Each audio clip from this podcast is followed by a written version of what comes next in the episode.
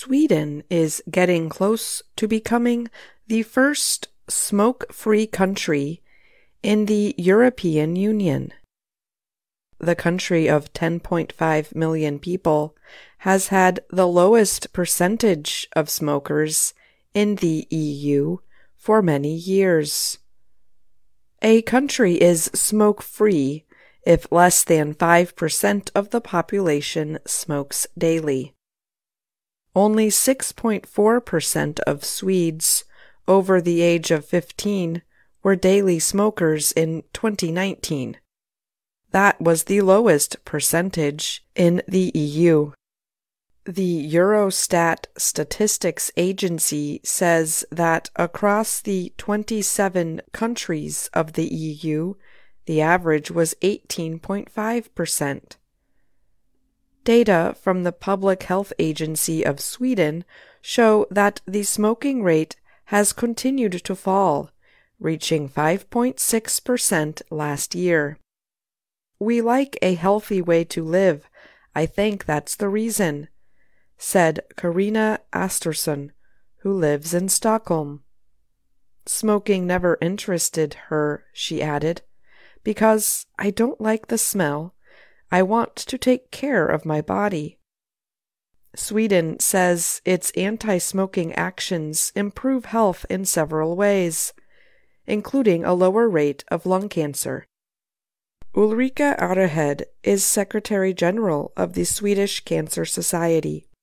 She said Sweden was early to limit smoking in public places, such as school playgrounds. Later, the country added smoking bans for outdoor restaurants and bus stations. The country also increased taxes on cigarettes and changed rules on how they can be sold. However, other forms of tobacco remain popular in Sweden. Snus is a wet tobacco powder placed in the mouth next to the teeth. Snus makers say their products help reduce cigarette smoking. But health officials say snus is another product that makes people addicted to nicotine, the main drug in tobacco. It is true that smoking is more harmful than most things you can do, including snus. But there are many health risks even with snus, said Arehed. Snus is such a popular part of Swedish culture that the country demanded an exemption to the EU's ban on smokeless tobacco when it joined the EU in 1995.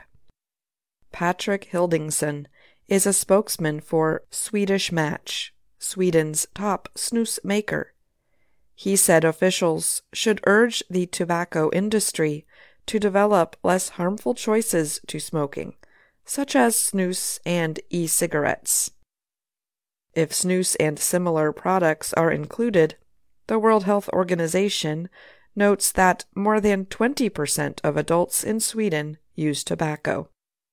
This brings Sweden close to the world average. Switching from one harmful product to another is not a solution, the WHO said in an email to the Associated Press. Tove Marina Solberg is a researcher at Stockholm University's Department of Public Health Sciences. She said Sweden's anti smoking rules have pushed smokers away from public spaces. We are sending signals to the smokers that this is not accepted by society, she said. The WHO marked World No Tobacco Day on Wednesday.